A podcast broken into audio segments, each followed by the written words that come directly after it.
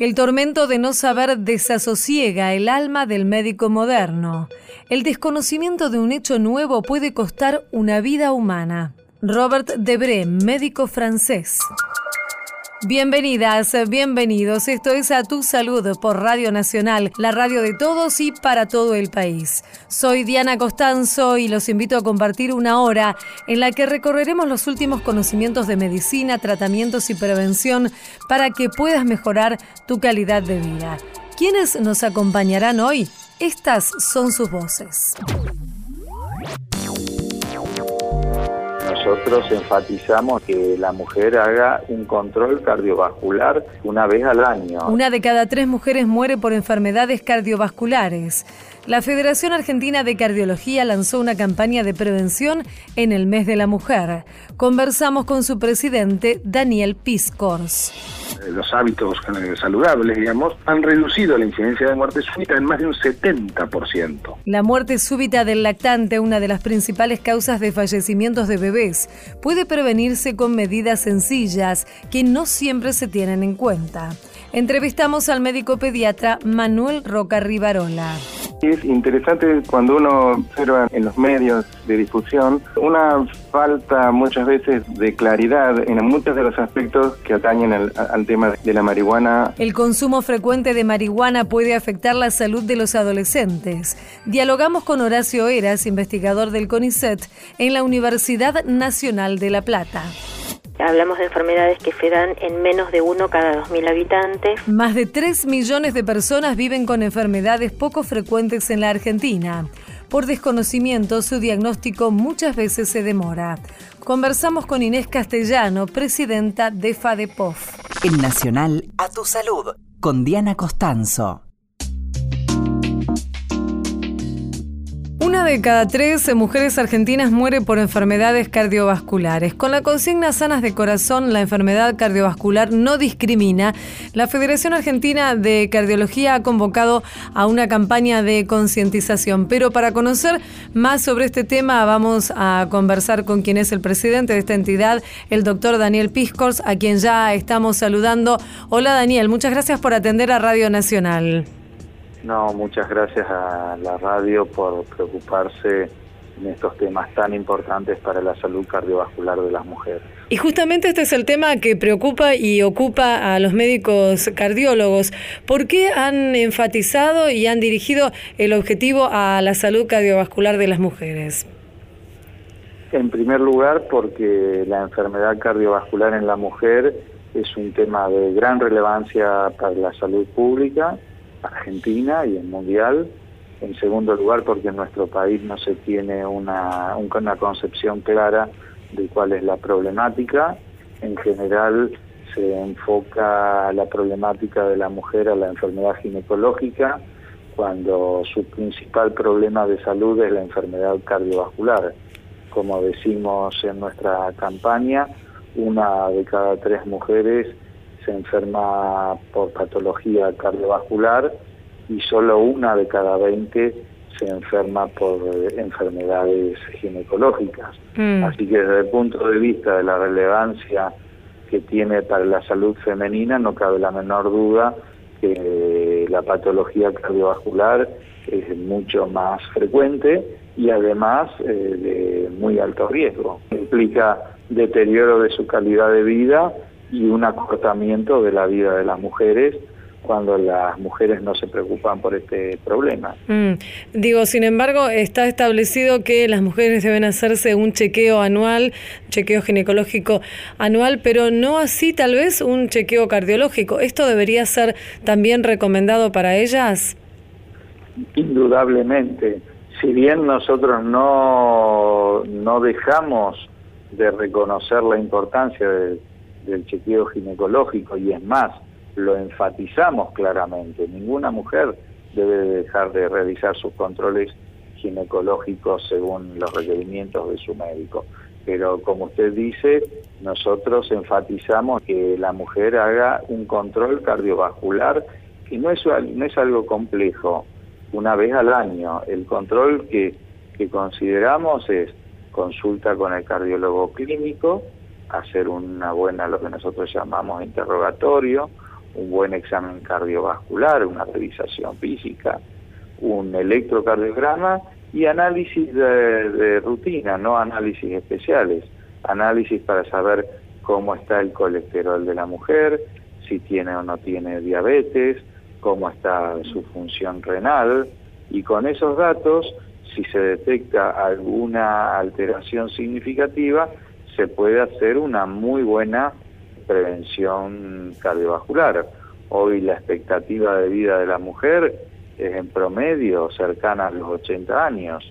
Ninguna mujer debería perder ni calidad de vida ni años de vida por falta de controles cardiovasculares. Mm. Eso es realmente un crimen que una mujer se deteriore por falta de controles. Son tan grandes los avances que es prácticamente muy, muy difícil que una mujer tenga un evento cardiovascular antes de esa edad. ¿Cuáles son los principales factores de riesgo para la salud del corazón de las mujeres? Los factores de riesgo más importantes son el tabaquismo, es decir, el consumo de cigarrillos, la hipertensión arterial, el colesterol elevado, la diabetes. En la mujer, luego de la menopausia, un tema que empieza a sobresalir es el sobrepeso y la obesidad, que esto trae aparejado incremento de la presión arterial, incremento del colesterol, de las grasas. Es algo que la mujer en el periodo de la menopausia y posmenopausia debe tener mucho cuidado, no aumentar de peso. Y también, digamos, hay medidas saludables que pueden tomarse para evitar o tal vez revertir estos factores. Algunas son muy obvias, como por ejemplo dejar de fumar. Pero ¿qué otras medidas puede adoptar una mujer para cuidar su corazón? Bueno, nosotros recomendamos que las mujeres traten de comer cinco porciones de frutas y verduras por día. Obviamente no dejar de consumir productos lácteos más allá de algunas eh, informaciones absolutamente sin fundamento que aparecen en, las publicaciones orales o escritas sobre los riesgos de, consumo lácteo, creemos que apoyamos el consumo de lácteos descremados fundamentalmente. Es importante que las mujeres también consuman frutos secos, almendras, castañas, nueces, avellanas, más o menos dos puñados por día, es decir, unos 30 gramos, y después recomendamos el desarrollo de actividades físicas, obviamente en formas regulares, de tipo aeróbicas, complementadas con actividades físicas que aumenten el tono muscular. Estamos hablando de entre 150 y 250 minutos semanales de actividad física aeróbica, caminatas, bicicleta, natación, complementadas con tres sesiones, dos o tres sesiones semanales de 30 minutos de actividades tónicas. Eso es lo que recomendamos. También es importante el consumo de ácidos grasos omega 3 en los alimentos naturales. Es por eso que recomendamos el consumo de aceite de oliva, de chía, de canola. Recomendamos el consumo de pescados frescos de mar, de aguas profundas, de aguas frías, como atún, sardinas, bacalao, salmón. Esas son algunas de las recomendaciones que ayudan a tener una mejor calidad de vida y una vida más prolongada. Seguro. Y Daniel, estas enfermedades cardiovasculares hace algunas décadas estaban asociadas principalmente a los hombres y tal vez esto hizo que se pusiera mayor énfasis en la población masculina que en, en la femenina. ¿Es esto cierto? En realidad la mujer siempre tuvo más complicaciones de origen cardiovascular de origen ginecológico. Es solo que ha cambiado la percepción, pero en los países desarrollados o en, vías de desarrollo como el nuestro, siempre ha sido la primer causa de, muerte y discapacidad las enfermedades cardiovasculares, tanto en hombres como en mujeres. Lo que pasa que ha ocurrido una mala percepción, quizás una mala comunicación de nosotros los médicos, de las sociedades científicas y por eso el interés de la Federación Argentina de Cardiología en poner en el tapete la relevancia para la mujer de las enfermedades cardiovasculares. Claro, ¿tienen planteadas algunas actividades para este mes de marzo? Sí, la, actividad central es una caminata que se va a realizar el domingo 19 de marzo en asociación con la Fundación SEDACA y Diagnóstico Maipú. La Fundación SEDACA es una fundación dirigida a ayudar a las mujeres en situación de riesgo. La caminata va a salir en la zona de cercana a la Facultad de Abogacía, eh, cerca de donde está el parque este que tiene la escultura que se parece a una flor en la ciudad de Buenos Aires, enfrente del museo. Así que convocamos a las mujeres en esta actividad solidaria que además está dirigida a estimularlas en eh, adquirir buenos hábitos de vida. Claro, concretamente el objetivo que ustedes se plantean, ¿cómo se podría sintetizar?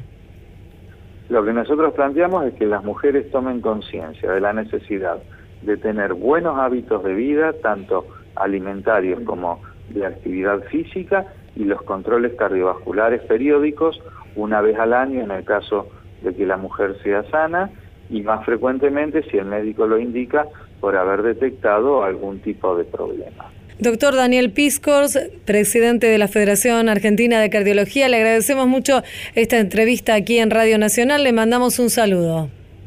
Muchas gracias Diana y la felicito por el compromiso que tiene con, con la comunidad de nuestro país y le agradezco en brindarnos este espacio a la Federación Argentina de Cardiología. Gracias, hasta luego. Hasta luego.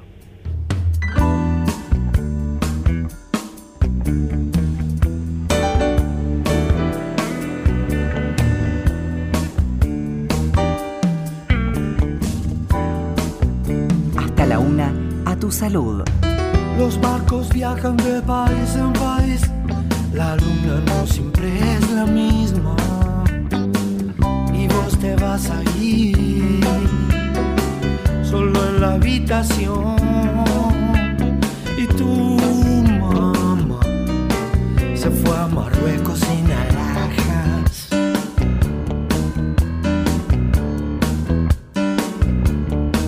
Es algo así como cansarse de todo y todo sigue dando vueltas. Estoy abriéndome cansándome. Mi nación no tiene cruces ni banderas.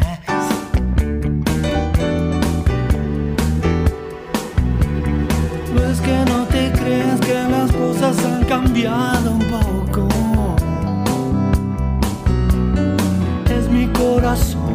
decide entre el mar y la arena. Necesito verte antes que sea demasiado tarde. Casi son las tres, tres agujas tengo en la cabeza. No, creo que nunca es tarde.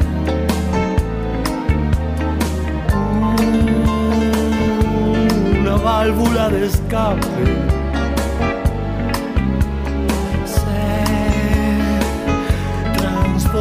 en un acorde.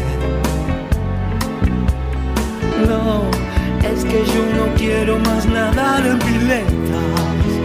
Oh, están partiendo el mundo por la mitad, están quemándose las velas, están usándome,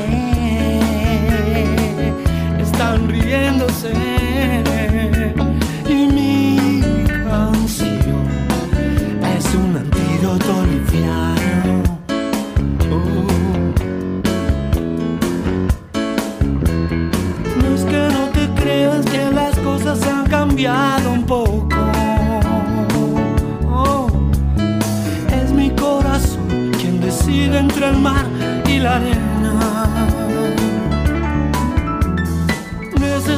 verte antes que sea demasiado tarde. Casi son las tres, tres agujas tengo en la cabeza.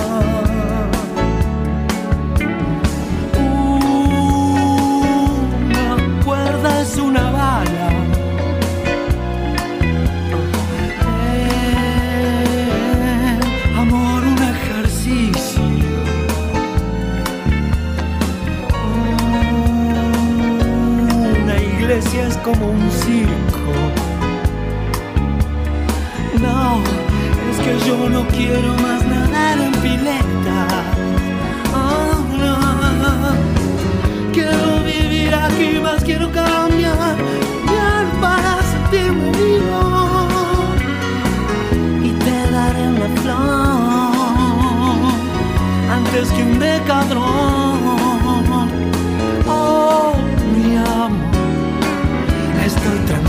better.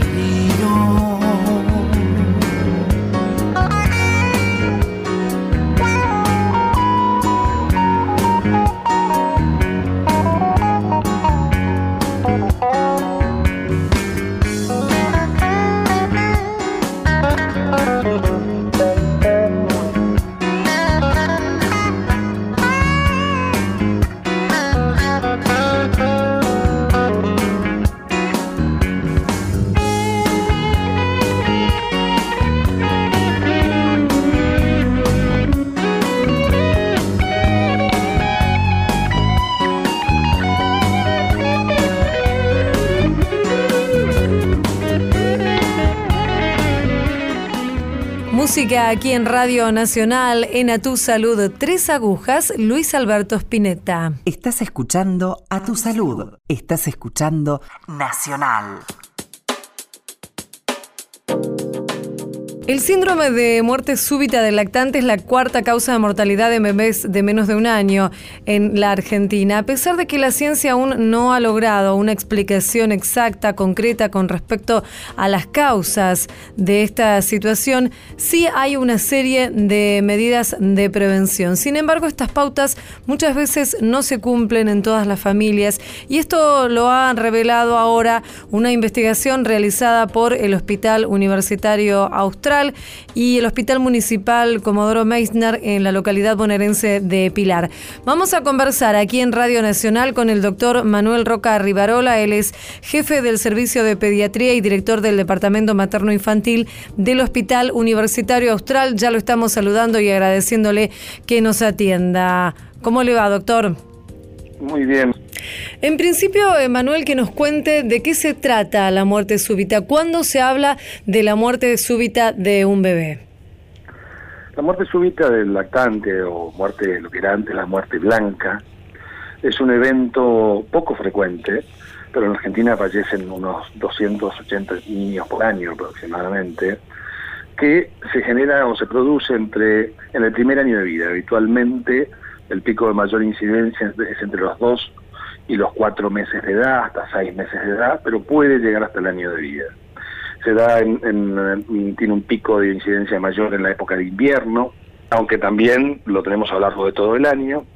Y su causa, como bien como comentaste, específica, eh, no se la conoce, se piensa por muchos trabajos e investigaciones que se están dando en todo el mundo hace muchos años, que es de causa multifactorial, donde intervienen factores del bebé dentro de la panza, dentro del vientre materno, que hacen que este niño sea más vulnerable en la vida extrauterina.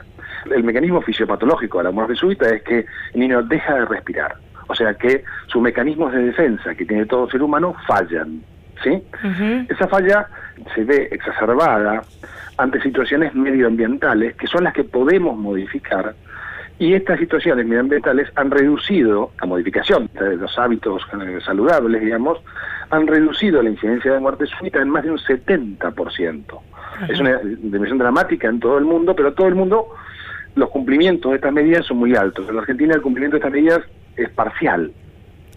Eh, así tenemos que medidas de protección son prohibir el cigarrillo, el consumo de cigarrillo durante el embarazo, es uno de los factores más importantes. Muchas de estas cosas no comienzan solo durante el sueño del bebé, sino que en la gestación. claro, sí, sí. O sea, evitar el alcohol, evitar drogas y evitar consumo de cigarrillo o de tabaco durante el embarazo es muy importante porque, por ejemplo, hay un síndrome que es el nombre de alcohol fetal. El niño tiene menos perímetro cefálico cuya madre tomó alcohol durante el embarazo que la madre que no tomó alcohol. Lo mismo pasa con el cigarrillo y pasa con el consumo de diversas drogas. O sea, todos esos factores generan mayor incidencia de muerte súbita. Claro. Luego, cuando nace el bebé, o sea, dentro de la panza, eh, evitar el consumo de alcohol, drogas y cigarrillo, y ¿Cómo lo protejo durante el sueño? Lo que llamamos nosotros un sueño seguro para el bebé. Sí, a ver, estas son las medidas que usted dice que se ha aprobado y han logrado reducir ampliamente el síndrome de la muerte súbita. Uno es, los bebés deben dormir boca arriba. Eso mm. lo estamos trabajando desde el año 90 y hay un 50, un 40% de los bebés en Argentina que siguen durmiendo boca abajo. Claro, eso quedó como de eh, otra época, ¿no? Yo me acuerdo que en la época cuando nosotros, yo eh, por lo menos era chica, eh, se ponía los bebés boca abajo, ¿cierto? Exacto, pero ya en el mm. año 90, en todos los países del mundo desarrollado, los niños son colocados a dormir boca arriba. Claro. Y eso fue el impacto más importante en la reducción de la muerte súbita. ¿Y esto por qué? Países porque el niño tiene un despertar más ágil durmiendo boca arriba. Mm.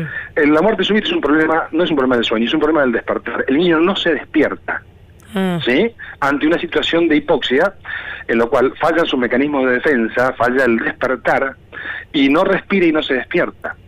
En, cambio, poniendo a los niños a dormir boca arriba, su despertar es más ágil. Entonces, no entra en ese sueño profundo que se evita, que evita que se genera una pausa respiratoria, genera un paro respiratorio y después un paro cardíaco. Colocando a dormir a los niños boca arriba, fue el, evento más importante, uno de los ocho eventos más importantes de la medicina en los últimos 20 años. Hay un trabajo muy interesante que habla de cuáles son los 10 situaciones más importantes que cambiaron la salud en el mundo. Uno de ellos es colocar a los niños a dormir boca arriba. La otra es, bueno, no consumir tabaco durante el embarazo ni después del embarazo. La tercera sería evitar, eh, digamos, evitar el sobreabrigo a los bebés durante el mes de invierno. Uno tiende a abrigarlos más y el aumento de la temperatura corporal del bebé genera apneas. Tiene que estar abrigado, sí, lógicamente, pero no sobreabrigado durante el sueño. Los cuidados de la cuna. La idea es que, que cada bebé pueda tener su cuna y que la cuna sea una cuna donde el bebé se pueda movilizar, no muy apretada, y que duerma en la cuna al lado de la cama de su madre. Y el último punto, los dos últimos puntos muy importantes son la lactancia materna, que reduce el riesgo de muerte súbita, y los beneficios del chupete. En los bebés el chupete es un factor protector para la muerte súbita. Entonces, la utilización del chupete durante el sueño reduce el riesgo de muerte súbita también. La causa eh, no se la conoce exactamente, parece que mantiene abierta la vía aérea, ah. pero como no se conoce el, fondo de la causa de la muerte súbita, no se conoce qué efecto tiene. Estos son estudios epidemiológicos. Pero si sumamos la reducción de un embarazo controlado, tratando de no fumar, no tomar alcohol ni drogas durante el embarazo, un lugar o un hábitat de sueño seguro, donde el bebé se a dormir, se ha puesto a dormir boca arriba, en un colchón firme, sin almohada, evitando el sobreabrigo, al lado de la cama de su madre, dándole de mamar y utilizando el chupete, eso reduce la incidencia de muerte súbita en un 70-75% y está demostrado en todos los países que lo han utilizado. Doctor, el tema del colecho. Hay una tendencia de mm, compartir la cama colecho. Hablamos de cuando la mamá, también el papá, ¿no? Comparten la cama con el bebé. Eh, ¿Tiene riesgos? Porque también, por otro lado, se habla de los beneficios de que la mamá y el bebé estén, estén en contacto, ¿cierto? Exacto. El colecho tiene, como vos comentaste, riesgos y beneficios. Hay situaciones en las cuales el colecho aumenta la incidencia de muerte súbita. Esto es en niños muy pequeños, menores de dos meses, cuando se practica en un lugar fuera de una cama firme, sino en un sillón, en un sofá. Estos lugares son lugares peligrosos para que duerma el bebé, porque puede quedar asfixiado entre los bordes de un sofá, por ejemplo cuando se realiza en madres que han fumado o que fuman en la etapa prenatal y postnatal, toman alcohol o drogas también, y en situaciones de madres con ciertas discapacidades que están imposibilitadas a movilizarse, o cansancio, cansancio extremo de la madre. Esas son situaciones en las cuales el colecho es de riesgo. En bebés prematuros, en bebés muy pequeños, menores de dos o tres meses, en bebés donde la madre fuma, cuando se practica en un sofá o en un sillón y no en un lugar, una cama sólida, firme, amplia, donde pueda también tener cierta aireación de su medio ambiente y demás. Pero también tiene sus beneficios, como vos decís, el contacto piel a piel, la estimulación de la lactancia materna y un montón de factores que son útiles. Entonces, en, con relación al tema de colecho, hay que especificar y aclarar a las personas cuáles son los beneficios y cuáles son los riesgos. Claro, para que no se genere este. Claro, para este no tema. generar tampoco fundamentalismos de eh, pro colecho o no colecho, Mm. eso es ridículo. Me parece que el colecho, como todo acto la vida cotidiana, tiene sus cosas a favor y sus cosas en contra. Bueno, en- el colecho es de riesgo en madres que fuman, eh, cuando se practica en niños prematuros, en niños muy pequeños menores de dos o tres meses, en un sofá, cuando la madre está muy cansada. En esos lugares el colecho aumenta el riesgo de muerte súbita. En otros, no tanto, un colecho idímico donde la madre se lo pone al pecho y se queda, mm, duerme con su bebé durante periodos más cortos y además estimula la lactancia materna, estimula el desarrollo neuromadurativo del bebé. Mm. Entonces tenés tus pros y tus contras. Manuel, el tema de este trabajo que ustedes hicieron allí en Pilar con eh, dos hospitales, ¿no? El Hospital Universitario Austral, como decíamos, y el Hospital eh, Meissner. ¿Cuáles fueron los objetivos que se plantearon y cómo lo llevaron a la práctica? Esto fue con un proceso de nuestro trabajo de educación, que es el impacto de un formato educativo sobre la, la sociedad o la comunidad. Entonces, lo que hicimos fue, primero, basado en una, en un- en experiencia que ha tenido Nueva Zelanda, que es colocar en cada cuna, lo que se llama tarjeta cuna, que es la imagen de que el niño debe ser colocado a dormir boca arriba, darle el pecho y no fumar en el ambiente del bebé. Mensajes de salud primordiales para un montón de cosas. Y esto va acompañado de revistas, de pósters, de, un montón de, de, de entrega de material a los padres de ambas maternidades y, por supuesto, previamente el proceso de educación, tanto a médicos, a enfermeras, a gestoras, a secretarias, a puricultoras. Todo esto se, se realizó un proceso de educación en los dos hospitales, se colocaron las tarjetas cunas, se colocaron pósters en, en los dos hospitales y se le entregó a cada madre un material escrito de todas estas pautas que llamamos de sueño seguro. Por lo cual tiene un, un costo muy bajo esto, digamos, porque no es un, digamos, una cosa extremadamente costosa, digamos, es una calcamonía con una tarjeta en cada maternidad y un material escrito a cada madre explicándole. Y eso redujo, digamos, el consumo de, de alcohol y drogas, mejoró en un casi un 12% la lactancia materna, 60-71% a los dos meses, mejoró la posición para dormir boca arriba de 40 a 71%, o sea, se lograron, se logró un impacto muy importante en las medidas de sueño seguro educando a la gente. La madre que acaba de nacer y explicándole el porqué de todo esto, tiene un costo muy bajo y un impacto muy alto sobre la salud. Porque no solamente la lactancia materna reduce el riesgo de muerte súbita, la lactancia materna es útil en un montón de cosas de crianza del niño. No solamente el cigarrillo consumido por la madre reduce el riesgo de muerte súbita, sino el, el ambiente con humo genera un montón de morbilidad en el bebé. ¿Sí? De cuadros Sí. respiratorios y de cambios hemodinámicos, un montón de situaciones. Entonces, todos estos factores hablan de lo que llamamos hábitos saludables del niño, generando un proceso de formación y de educación en los dos hospitales que reúnen el 90% de los partos de Pilar, mejoró la lactancia materna, mejoró la posición al dormir, mejoró el hábito de consumo de chupete, o sea, una serie de factores que reducen la muerte súbita con un costo muy bajo. Queremos agradecerle, doctor Manuel Roca Rivarola, jefe del Servicio de Pediatría del Hospital Universitario Austral, por su tiempo y esta entrevista aquí en Radio Nacional. Le mandamos un saludo. No, un saludo a todos ustedes y muchas gracias. Muy amable, hasta luego. A tu salud. Con Diana Costanzo, por la radio de todos. Seguimos en A Tu Salud por Radio Nacional para todo el país y compartimos ahora algunas informaciones que también tienen que ver con el ámbito de la salud. El Ministerio de Salud recordó la importancia de cumplir con el calendario de vacunación, que es una forma de proteger a toda la comunidad, no solo a quienes reciben la inmunización.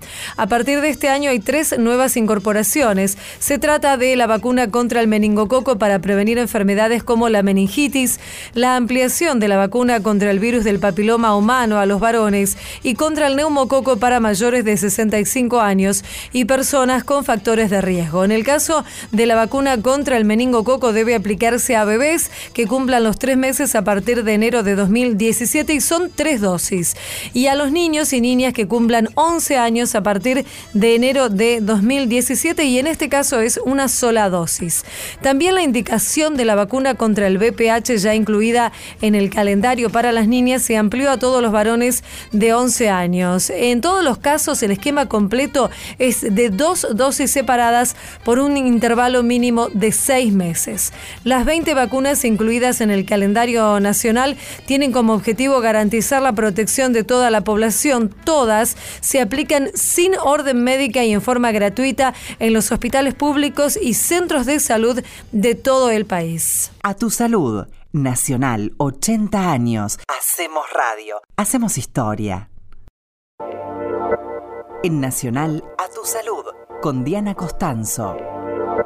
Los adolescentes pueden sufrir consecuencias físicas, psíquicas y en su conducta por el consumo frecuente de marihuana y esto está comprobado por diversas investigaciones y estudios realizados y publicados en revistas científicas. Vamos a conversar aquí en Radio Nacional con el doctor Horacio Eras, quien trabaja en la Universidad Nacional de La Plata y es investigador del CONICET y quien ha publicado junto a la doctora Leda Giannuzzi un artículo en la revista Ciencia Hoy, precisamente referido a este tema y ya lo estamos saludando. Hola Horacio, muchas gracias por atendernos. Hola, ¿qué tal, Diana? Gracias por, por el interés en el artículo y en divulgar este tema tan importante. Y Horacio, hablando de intereses, ¿por qué les interesó particularmente, junto con Leda, como mencionábamos, escribir acerca de este tema puntual, de los efectos que eh, puede causar el consumo frecuente de marihuana en los más chicos, en los adolescentes? Sí, es interesante cuando uno observa en los medios de difusión una falta muchas veces de claridad en muchos de los aspectos que atañen al, tema de la marihuana y su efecto en los adolescentes. Mirando un poco más eh, la literatura, vimos que en, español inclusive hay bastante poca información de divulgación sobre este tema y la mayoría de los trabajos científicos que se dedican a estudiar esta problemática están realizados en el idioma de la ciencia internacional que es el inglés, con lo cual el acceso de la mayoría de la gente a ese tipo de información es todavía más, más complicado. Entonces eh, decidimos justamente recopilar la información de este tema que pudimos a la que tuvimos acceso y eh, traducirla, condensarla y gracias a la a la presencia de esta revista tan, tan importante para la divulgación científica en nuestro país, pudimos realizar este trabajo que, bueno, sintetiza dentro del espacio que tiene la revista, por supuesto, sí. este tema, ¿no? Ustedes eligieron tomar diferentes ítems e irlos explicando, como por ejemplo hablan de eh, la marihuana y su permanencia en el cuerpo y cuáles son los efectos que causa una vez eh, que se consume, ¿cierto? Cuando uno habla de los efectos, en lo primero que, piensa es en la sustancia psicoactiva que tiene la, marihuana, que habitualmente se lo conoce mucho más por su abreviatura que es THC. El efecto del consumo de marihuana, ya sea por fumarla o por ingerirla de alguna manera, está dado por la cantidad que tenga de THC. Entonces, cuanto más THC tenga, mayor va a ser la potencia que tenga esa marihuana. Y eh, bueno, hay muchas variedades, la marihuana ha ido mejorándose genéticamente. En el caso de la marihuana, como lo que importaba era el efecto de este psicoactivo del THC, se han ido mejorando inclusive con, transgénicos y otros métodos de, cultivo para que aumente la cantidad de THC y hay variedades que tienen muchísimo, todas tienen mucho más THC que el que tenían, por ejemplo, dos décadas atrás. Hay que tenerlo en cuenta porque cuando uno habla de qué efectos tiene sobre un adolescente, tiene que tener en cuenta que eh, los estudios científicos que se hicieron hace 20 años eh, tenían, usaban una planta con una potencia mucho menor, con mucho menos THC. ¿Y cuáles son estos efectos, eh, Horacio? Este compuesto THC se disuelve en las grasas corporales y se acumula en la grasa. Entonces, los efectos puede pasar muy rápidamente, por ejemplo, si se inhala, pasa el pulmón y la sangre y llega directamente al cerebro. El cerebro, digamos, entre comillas, lo ve a este compuesto, por eso tiene efecto, porque el cerebro lo reconoce, porque es muy parecido este THC a un sistema, a unas moléculas que hay dentro de nuestro cuerpo que se llaman endocannabinoides. El sistema, habitualmente, digamos, ese sistema está funcionando y tiene un montón de funciones fisiológicas muy importantes para regular un montón de procesos fisiológicos, como por ejemplo el apetito, no sé, el dolor, el placer, la concentración, la memoria, como los adolescentes tienen todo este sistema en desarrollo, tienen el cerebro en desarrollo, son muy vulnerables al ingresar este THC. Desbalancea todo ese sistema que está tan, como dicen los chicos, tuneado, tan ajustado. Al alterarlo, produce justamente modificaciones en todo este sistema que a su vez está controlando otras sustancias que se llaman neurotransmisores, que son eh, esos neurotransmisores, por ejemplo, unos que son conocidos son las endorfinas, la liberación de endorfinas, la liberación de dopamina, pero por otro lado, como está tan distribuido en el cerebro y es un sistema fundamental para el desarrollo del cerebro, ahí es otro problema diferente porque el desarrollo del cerebro justamente el adolescente lo está desarrollando todavía. Y eh, el desarrollo termina más o menos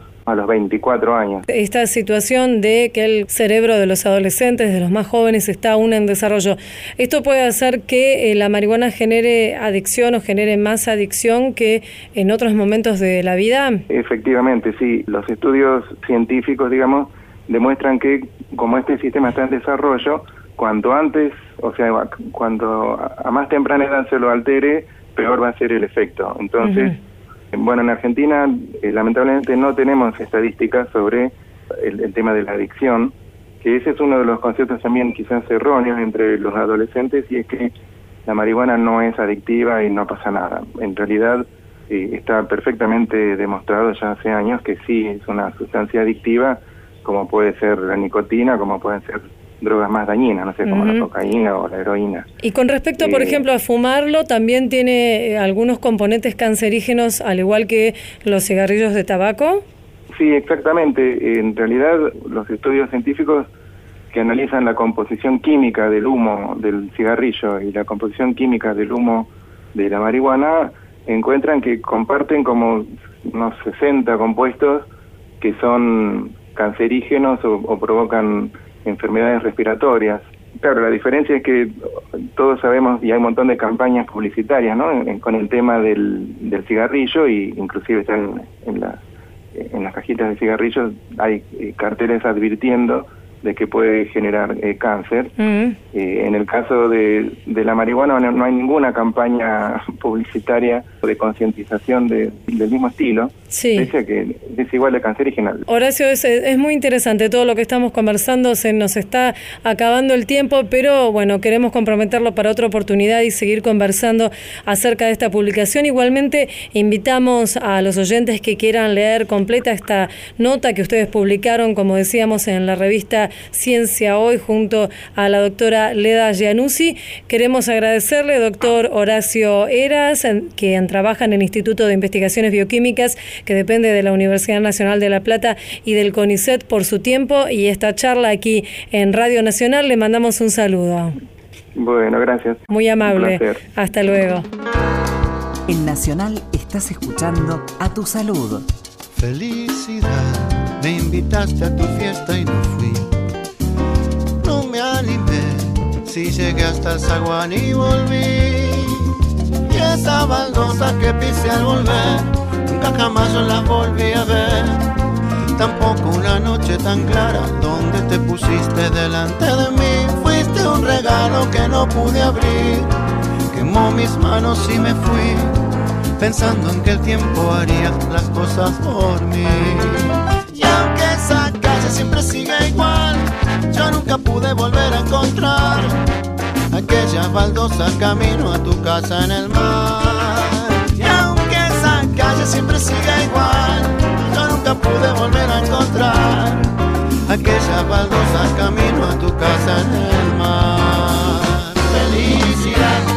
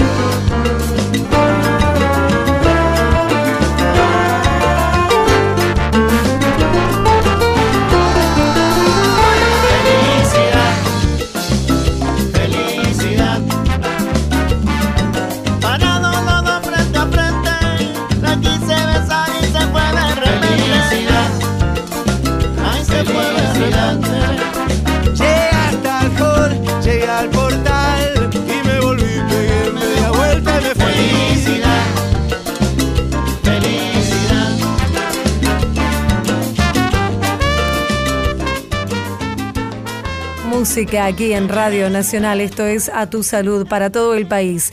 Vicentico, Andrés Calamaro, felicidad. Seguí en Nacional. Escuchás a tu salud. Este 28 de febrero se conmemora el Día de las EPOF, tal como se conoce a las enfermedades poco frecuentes por sus siglas. Son más de 8.000, afectan al 8% de la población mundial. Vamos a conversar aquí en Radio Nacional con Inés Castellano. Ella es eh, presidente de la Federación Argentina de Enfermedades Poco Frecuentes y ya la estamos saludando. Hola Inés, muchas gracias por atendernos. Al contrario, gracias a ustedes por llamar. ¿Qué son, Inés, las enfermedades poco frecuentes? Una enfermedad se denomina poco frecuente en relación a la baja frecuencia de su aparición. Hablamos de enfermedades que se dan en menos de uno cada 2.000 habitantes o con una frecuencia menor todavía. Hay enfermedades uno cada millón de habitantes, cada dos millones de habitantes. Inés, ¿y cuáles son los, los problemas más frecuentes que afectan a las personas que viven con este tipo de enfermedades? Estamos hablando de una cantidad importante de enfermedades, entre 6.000 y 8.000, con características muy distintas, pero con temas en común a todas. Ajá. Los temas que atraviesan a todas son la dificultad para llegar al diagnóstico, que es un tema importantísimo, y tiene que ver con el poco conocimiento de los profesionales sobre estas enfermedades.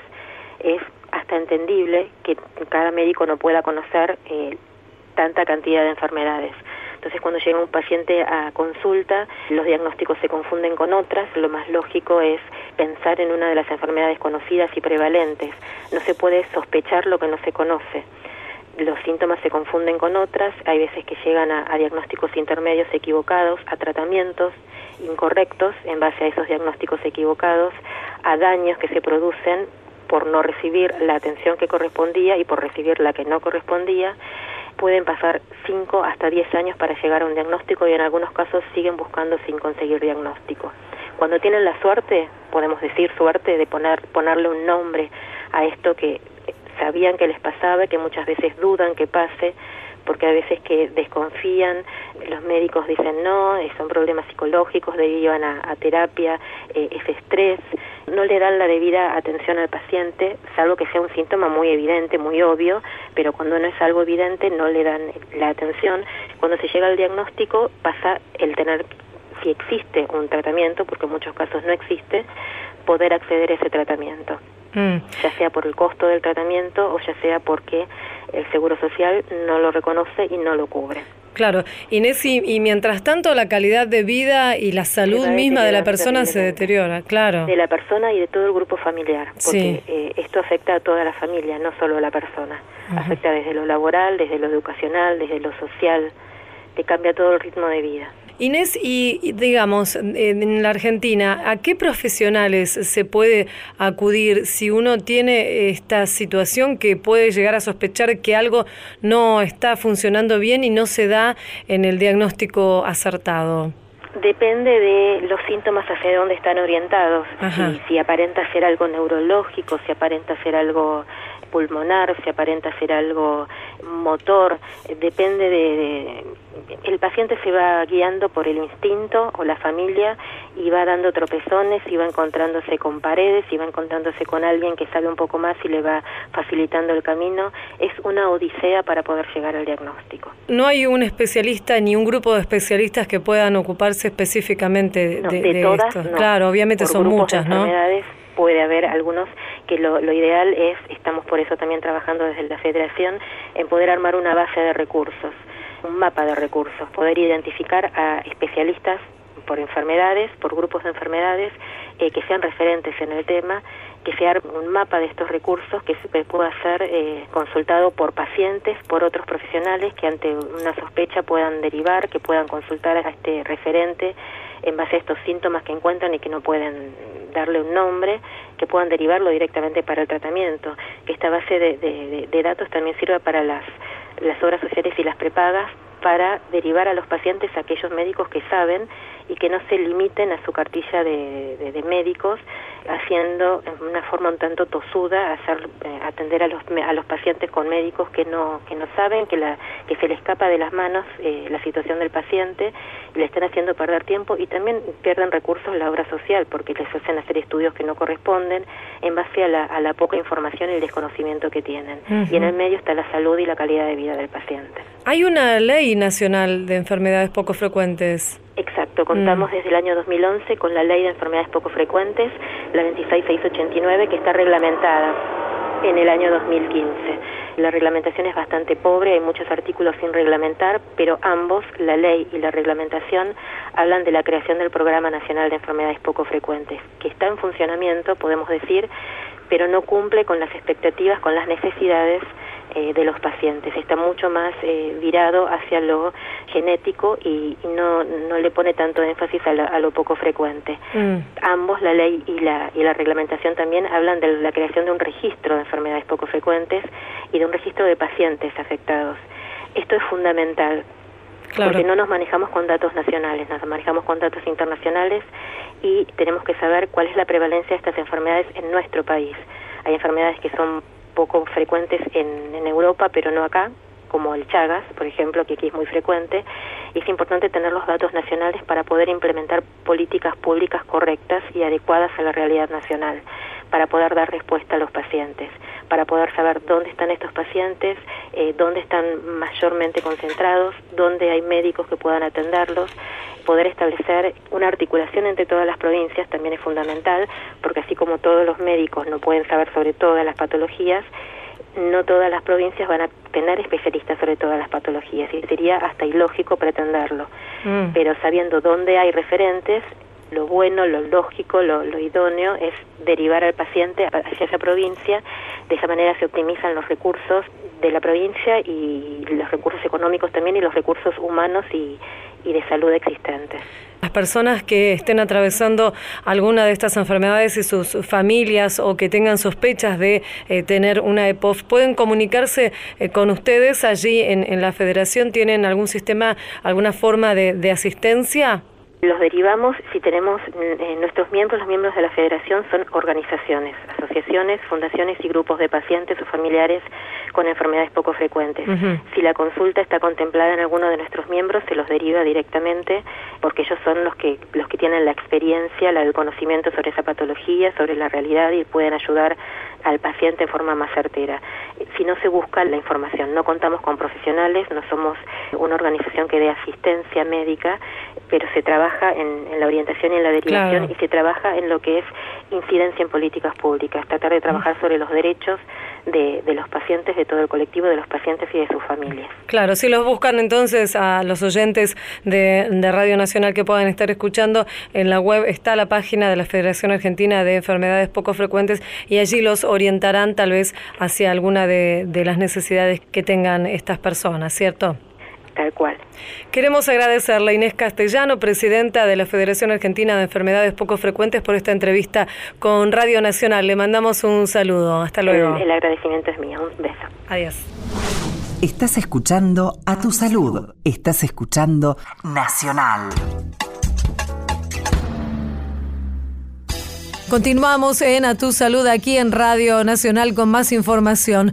Los ambientes contaminados, incluyendo el aire y el agua, el humo de segunda mano o una higiene inadecuada, son responsables de un cuarto del total de las muertes de niños menores de 5 años.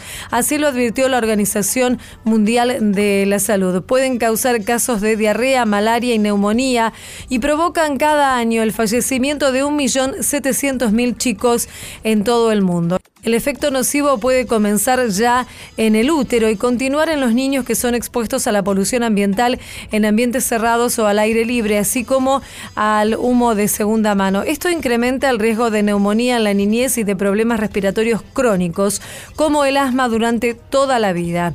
La polución también aumenta las posibilidades de enfermedades cardíacas, infartos y cáncer. El informe de la OMS sostiene además que los chicos que viven en hogares sin acceso a al agua limpia o están contaminados por el humo de combustible para cocinar o calefaccionar, corren un alto riesgo de diarreas y neumonías. Otra información que tiene que ver con el ámbito de la salud, un equipo internacional de científicos creó una herramienta para editar el genoma. De esta forma, se podrá estudiar una parte del ADN que permite acelerar las investigaciones sobre el origen de muchas enfermedades y así ayudar a desarrollar nuevos medicamentos. El estudio fue realizado por investigadores del Centro de Regulación Genómica de la Universidad Pompeu Fabra de Barcelona y del Instituto Hospital del Mar de Investigación médicas. Con ayuda de las nuevas técnicas, los científicos comprobaron que estos genes regulan importantes procesos celulares que están alterados en muchas enfermedades, como por ejemplo el cáncer. Esto fue A Tu Salud, un programa dedicado a los últimos avances en medicina, prevención y tratamientos. Hasta la próxima emisión.